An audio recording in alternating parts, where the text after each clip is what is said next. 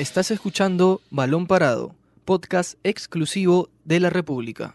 La tiene Perú. Toca bien Perú por el medio. Viene Tapia, Tapia para Guerrero, Guerrero, Guerrero. ¡Gol!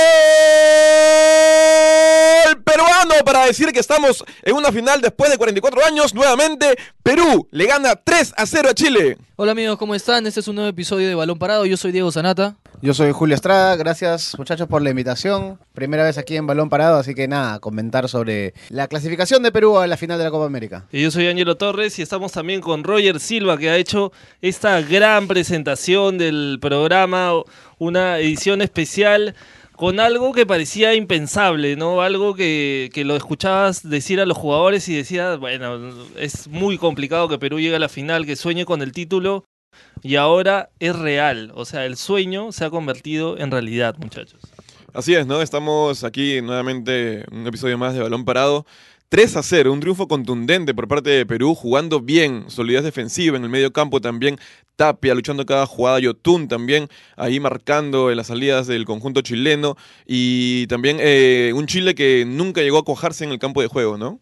Eh, sí, pues así, así es. Eh, realmente debe ser y si no es chocan el palo, el mejor o uno de los mejores partidos de la selección peruana en la era Gareca, uno de los mejores partidos de la selección peruana en mucho tiempo. Estuvo superior a Chile, incluso eh, en la forma física. Ganaron todas las divididas, las pelearon todo. Eh, no sé si es más mérito de Perú o, de mérito de Chile, pero lo que vimos ayer eh, debería repetirse en este domingo. Mira, estadísticamente, a ver, Chile en números fue mejor que Perú, te digo rápidamente en, qué. posesión. Posesión 66 a 34% de Perú y prácticamente dobló en pases a Perú. Chile hizo 316 pases y Perú 167. ¿Cuál fue la diferencia? La calidad. Perú tuvo mejor la pelota, supo qué hacer.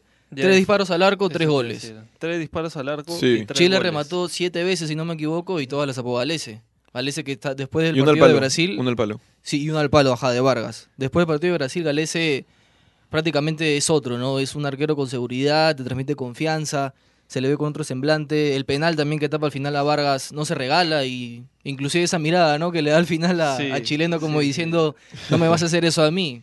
O sea, Galese para mí es uno de los mejores de ayer de la, de la victoria. Yo quería consultarles a ustedes cuál es su podio, ¿no? ¿A qué tres jugadores nada más? Así destacan de los demás. sé que es un poco difícil, pero a ver, quiero ver a quiénes ustedes colocan en, el podio. Difícil, ¿no? Difícil, como tú bien decías, Diego, porque para mí todos estuvieron por encima de los ocho puntos, ah, incluso. Eh, me quedo con Yotun, me quedo también con lo de Galese, estando seguro cuando el equipo más lo necesitaba. Estuvo muy seguro Galese, Yotun. Y bueno, Guerrero, no más que todo por el gol, por la forma en cómo se saca el arquero, para sentenciar, aguantando también ahí a los centrales. Me parece que es un triunfo categórico de Perú, que lo gana bien, que uno comenzaba viendo el partido y decía, oye, qué bien juega Perú, ¿no? Había comenzado muy bien solidez y uno decía, no nos ganan. Eh, sí, yo coincido. Creo que es raro, ¿no? Que un arquero sea la figura de un equipo que gana 3 a 0, pero las intervenciones de, Pedro Galese fueron, fueron claves. Eh, resaltar lo de Yotun, como decía Roger, el buen trabajo en el medio campo y levantar su nivel, ¿no? Sobre todo porque él había sido muy criticado al comienzo de la Copa América por no haber mostrado el nivel que, bueno, nos ayudó a, llegar a la Copa del Mundo. Y también quiero resaltar lo de Zambrano, el temple y la seguridad de Zambrano es, es otro león. Sí, sí, no, definitivamente, no, o sea, se ha tranquilizado el tema, el tema mental que justo hablábamos días antes del partido de que Perú tenía que jugarlo bien emocionalmente, ¿no? O sea, controlado, ver el tema del temperamento. Porque no caer en la provocación. exacto, porque normalmente Chile... Lo buscaron, ¿ah? sí, sí, claro, desde el primer minuto. O sea, la primera jugada le, le, cae, le cae encima a Vargas, ¿no? Entonces, pero Zambrano estuvo muy controlado, ha estado muy bien, ha asumido el rol de líder que necesitaba en la defensa y, yo creo que ha sido él una de las figuras junto a, a Galese que, que tapó todo tapó, tapó hasta, hasta el penal, un tiro que se estira abajo de, Alexis, uno de Beusayud. Esa es clave. esa es este, clave. fue en salida, ¿cuál? ¿Cuál de todas? hay una que le rematan al palo derecho de él. La de Alexis, él se vuela, ¿no? Porque estábamos 2 0. Minutos 60, me parece más o menos. Era el descuento, Chile se venía con todo. Sí, sí, sí. Y, apa- y aparte de él, quería resaltar eh, a dos más, o sea, la- hasta la Yapa, ¿no? A Creo ver. que Tapia hizo un gran partido desde el. Desde, a ver, fuera del pase que le da Guerrero para el último gol. Lo bloqueó a Vidal, que es probablemente el motor de Chile, ¿no? O sea, si ves todas las jugadas divididas, Tapia le gana todas las jugadas. Y estuvo eh, preciso, trasladó en los momentos necesarios. Y aparte de eso, también eh, Guerrero. que Guerrero creo que hace un partido impecable tácticamente, bloquea la salida. Y ya con el gol cierra, cierra su, una gran actuación. Y ahora es el máximo goleador Sí. de, la Copa América, de la Copa América activo, ¿no? Con 13 Con goles. 13 goles. Y- un, un datito antes, sorry Julio, de, de Zambrano, que ojo que en la Copa América con Carlos Zambrano en, el, en la cancha, Perú solamente ha recibido un gol y fue de penal contra Bolivia. Luego ha mantenido el arco en cero. No, y el único partido que no juega Zambrano nos meten cinco. Imagínate. O sea, Sí. Creo que hemos encontrado al nuevo Alberto Rodríguez, salvando la- la- las diferencias en la defensa. Y su compañero ideal es Luis Abranas ahorita, ¿no? Sí, por el momento se complementa muy bien, ¿no? Sí, Julio. yo quiero recaer en lo que dijo Ángelo sobre eh, el buen nivel que mostró Tapia ayer y lo que hablábamos sobre Yotun, ¿no? En verdad son dos de los jugadores que en la primera ronda habían sido criticados por no haber mostrado el nivel con el que ya se les conocía. Y creo que también hay mucho mérito de Gareca. O sea, Gareca se ha dejado de, de tratar de hacer experimentos. Ha utilizado el equipo que mayor le ha funcionado en los, en los cuatro años que lleva eh, en el cargo. Eh, ganó la batalla de técnicos Gareca de todas maneras. Cuando, y, y se ve muy bien en el segundo tiempo cuando Perú se repliega siempre. Los extremos se juntan mucho con los laterales para hacer una, una gran línea ahí de seis. Cueva se pone al costado de, de Tapia y le da pues este mayor solidez al medio campo, mayor libertad a que Tapia haga los cortes, a que Yotun tenga una mejor salida. Entonces, en la mejora de Yotun y Tapia, creo que Gareca ha tenido mucho que ver. Sí, taparon bastante las salidas este, Carrillo y Flores, ¿no? Como tú bien decías, Julio. Ujú. Yo también quería resaltar, por ejemplo, por ahí vi un, uno que otro comentario sobre Carrillo. Decían que no fue un buen partido de Carrillo, pero Carrillo participa en los tres goles en los dos. Es clave. Ajá. En el primero mete el cabezazo para que de ahí le pegue Flores al balón y en el segundo es el que desborda al arquero y saca el centro hacia atrás. No adelante, porque adelante estaba toda la defensa de Chile, si te das cuenta. Ujú, claro. Estaban cerca del arco. El inteligente la tira hacia atrás, donde encuentra a Yotun y Yotun define con categoría, ¿no? Se puede decir que Carrillo jugó un poquito de Polo, ¿no? Porque siempre se destacaba que Polo... ¿Por qué Gareca confía tanto en Polo? Porque le hace un trabajo táctico. Y el trabajo de Carrillo ayer ha sido trabajo, trabajo sucio, por así decirlo. Sí, las dos cosas, ¿no? Y también aprovecha esa corrida, bueno, y eh, hay que ser sincero. Arias no sé qué, qué hacía ahí tan lejos Se de su equivoca arco, fatal. Y, y Carrillo llega hasta el fondo, saca un centro, o sea, ese centro que saca es complicadísimo, ¿ah? Y Yotun la para de pecho y patea justo por el, por el hueco entre los cuatro jugadores chilenos y el arquero ni siquiera había llegado a su arco. Y yo creo que ahí ya se siente que Perú, porque, a ver, con el 1-0, Perú igual, Chile igual estaba presionando, tuvo un par de Claro. chances, pero ya con ese 2 a 0, creo que Chile ya cae anímicamente y aparte que, que algo que también estaban resaltando antes, Perú físicamente lo superó en todo en todo momento, ¿ah? presionó, yo creo que Chile no esperaba ese partido de Perú, pe- pensaba que Perú se iba a meter un poco más en su cancha, que no iba a presionar y, y Gareca plantea un partido completamente diferente para, para conseguir un, un triunfo muy merecido. ¿no? Solo, perdón, Dale, dale, dale. solamente unas cosas para añadir sobre Arias, ¿no? Eh, en Chile la pasan mal ahorita los jugadores chilenos, a pesar de que aún siguen en tierras brasileñas, les están dando duro allí en su país.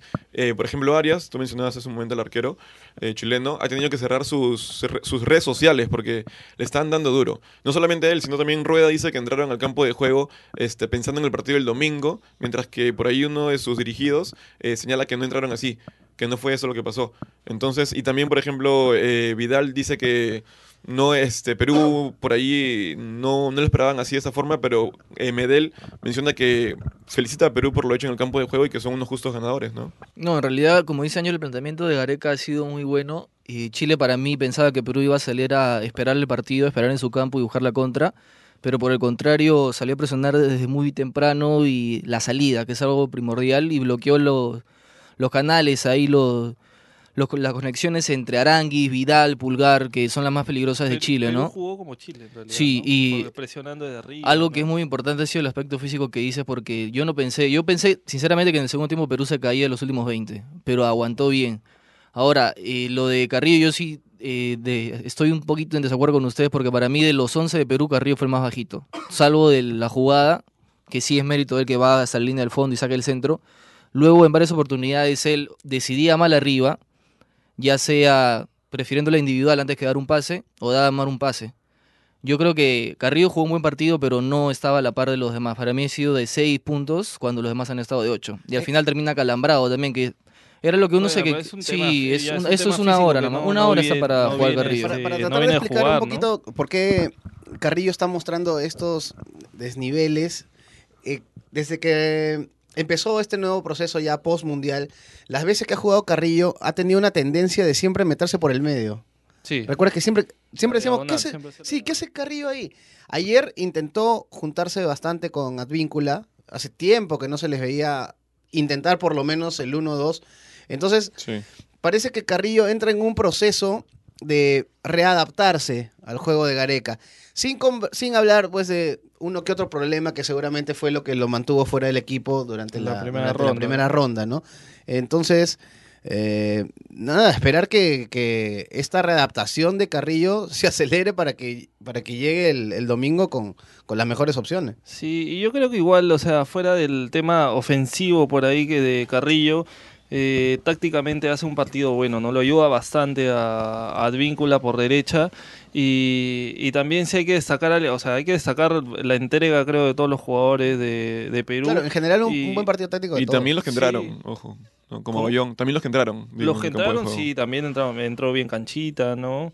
Este, pero yo quería hablar más bien de alguien que también le pegaron mucho fuera de fuera de Zambrano, fuera de, de también de bueno, Zambrano le pegaron por el tema del penal que no sé si tampoco era tanto su responsabilidad y también a Galese, pero a Abraham, por ejemplo, ¿no? Abraham que fue criticado también bastante con- en el partido contra Brasil.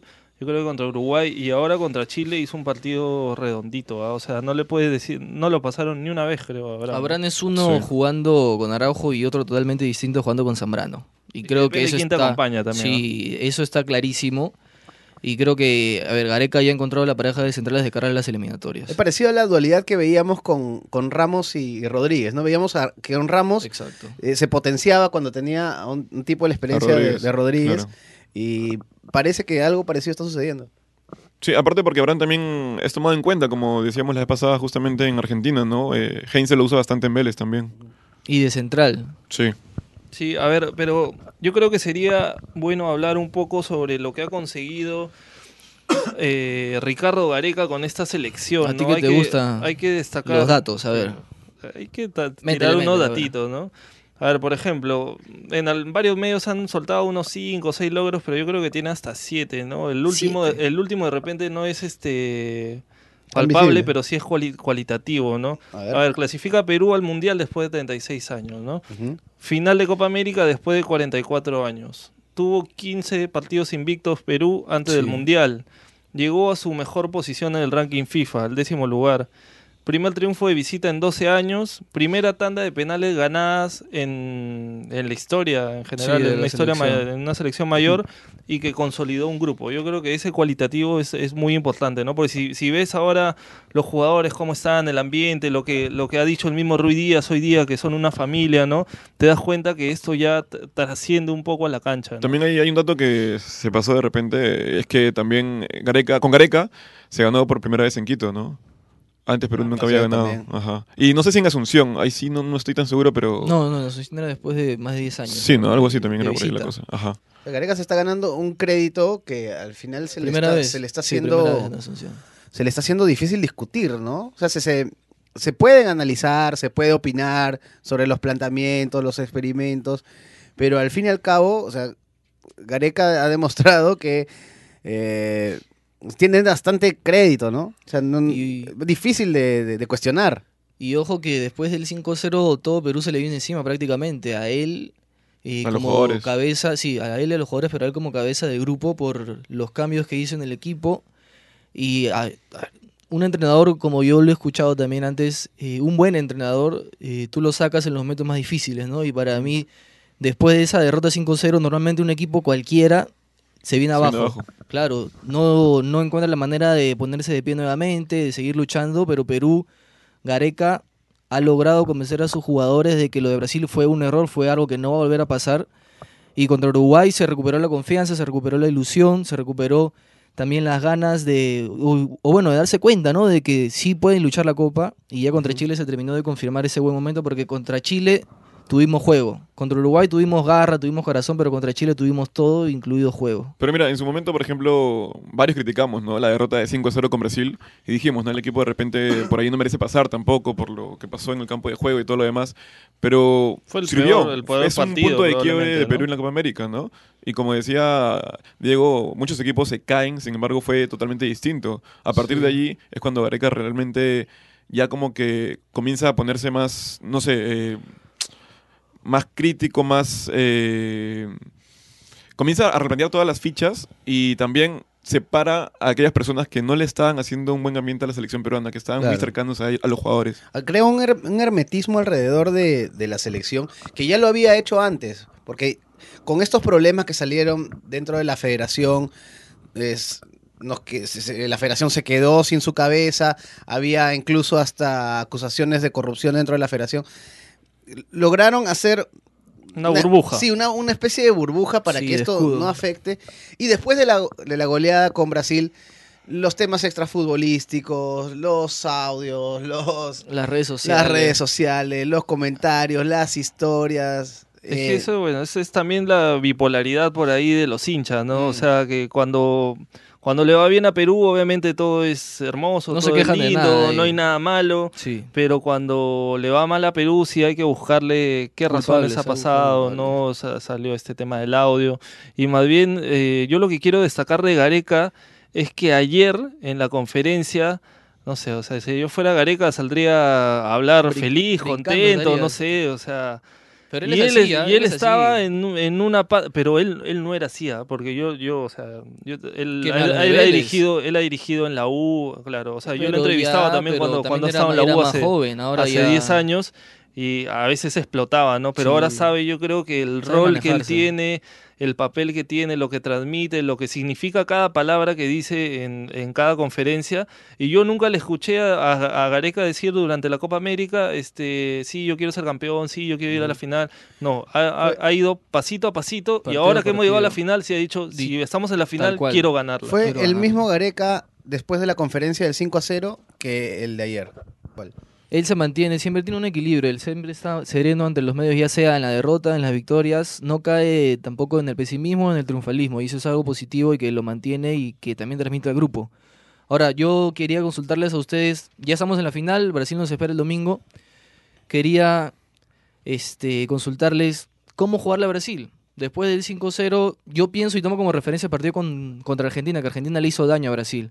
Yo, yo estoy en la Complicado. idea de que Perú debe luchar el partido a Brasil porque si sale a aguantar, eh, el gol va a estar al caer. O sea, Yo no sé ustedes cómo lo ven. el- er, antes de, de ver cómo jugarle a Brasil, eh, creo que el análisis va por, debemos cambiar de acuerdo al rival, porque ya lo intentamos en esta Copa.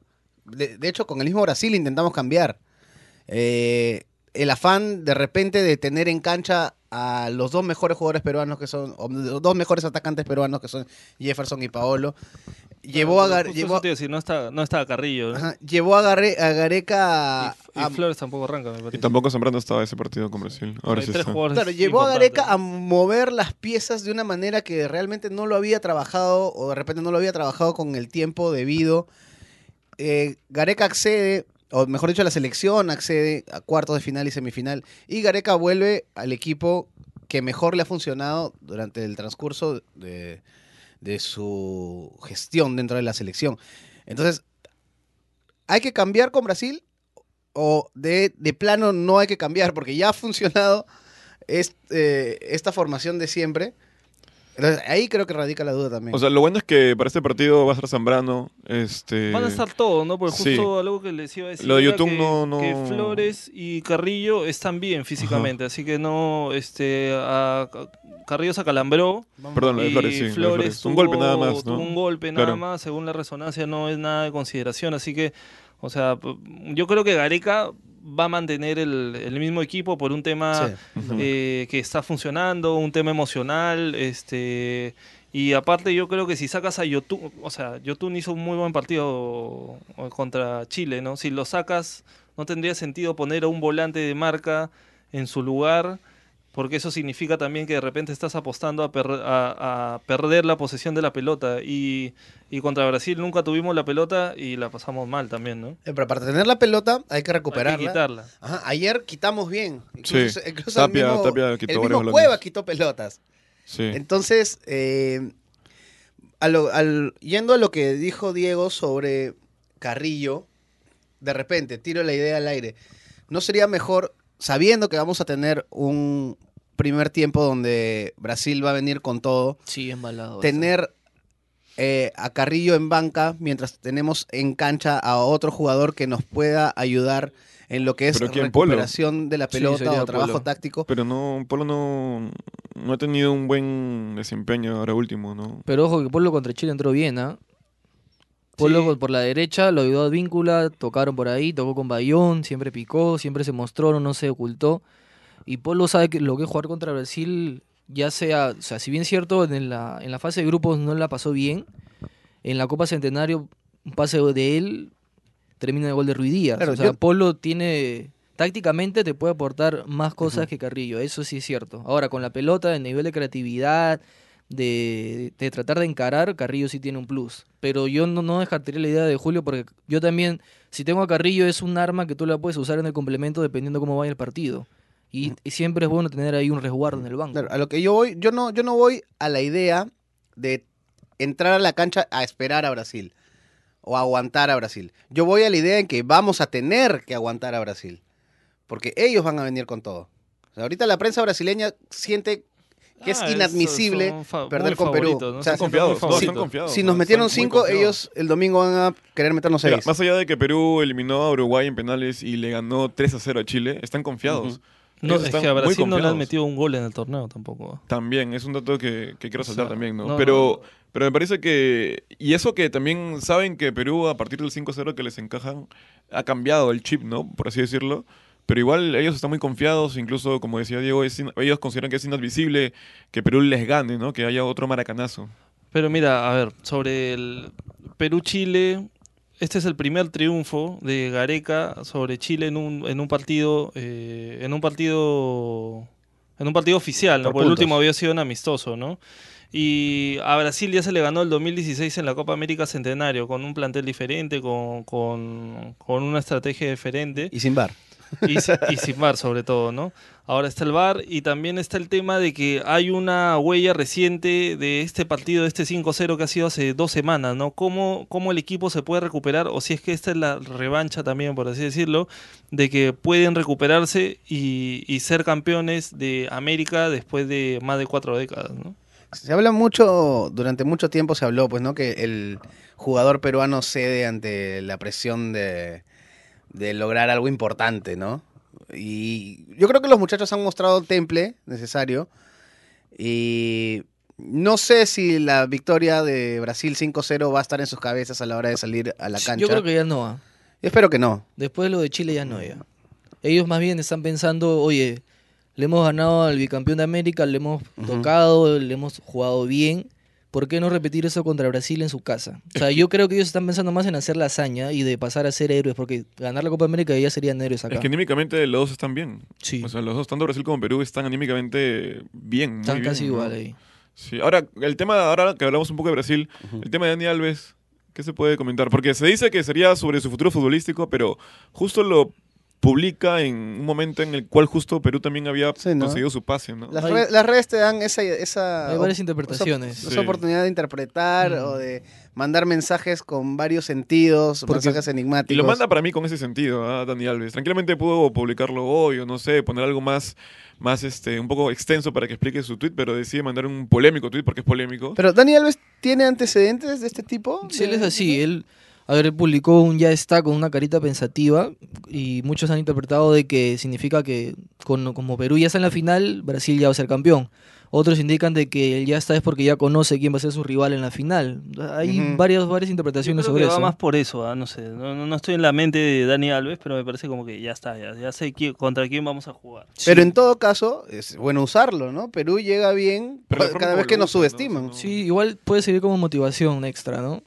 Para demostrar de que, oye, este, está bien, lo que pasó ya pasó, ¿no? Que quedó en el pasado ese 5-0 y que ahora te vamos a demostrar de que nosotros podemos jugarte, no de igual a igual, pero plantearte un partido complicado y de por qué no dar la sorpresa, porque Perú puede dar la sorpresa, tiene armas para dar la sorpresa. El trabajo del comando táctico, del comando técnico también va por ahí, ¿no? Antes de la Argentina, Brasil, yo recuerdo que estaba viendo una, una encuesta en un canal argentino y de- decían, ¿qué nos va a doler más? Si perdemos contra Brasil en semifinales o perder la final con Chile. Sí. O sea, Perú no existía. Claro, Perú no existía. O sea, ahora Brasil Para acá, nadie. Chile la final. Sí. Y no sé, yo pienso que utilizar este tipo de mensajes a manera de motivación, o sea, que el comando técnico canalice estos mensajes donde subestiman a la selección peruana para motivar a los muchachos, esa es una, una chambarda, creo que lo han hecho bien. Sí, muchachos, ahora para ir llegando ya al final de- del episodio de Balón Parado, hay que recordar que ya se conoce el quién va a arbitrar la final, ¿no? Va a ser un chileno, un- una decisión un poco polémica, ¿no? Va a ser Sí, diría que este, más que polémica.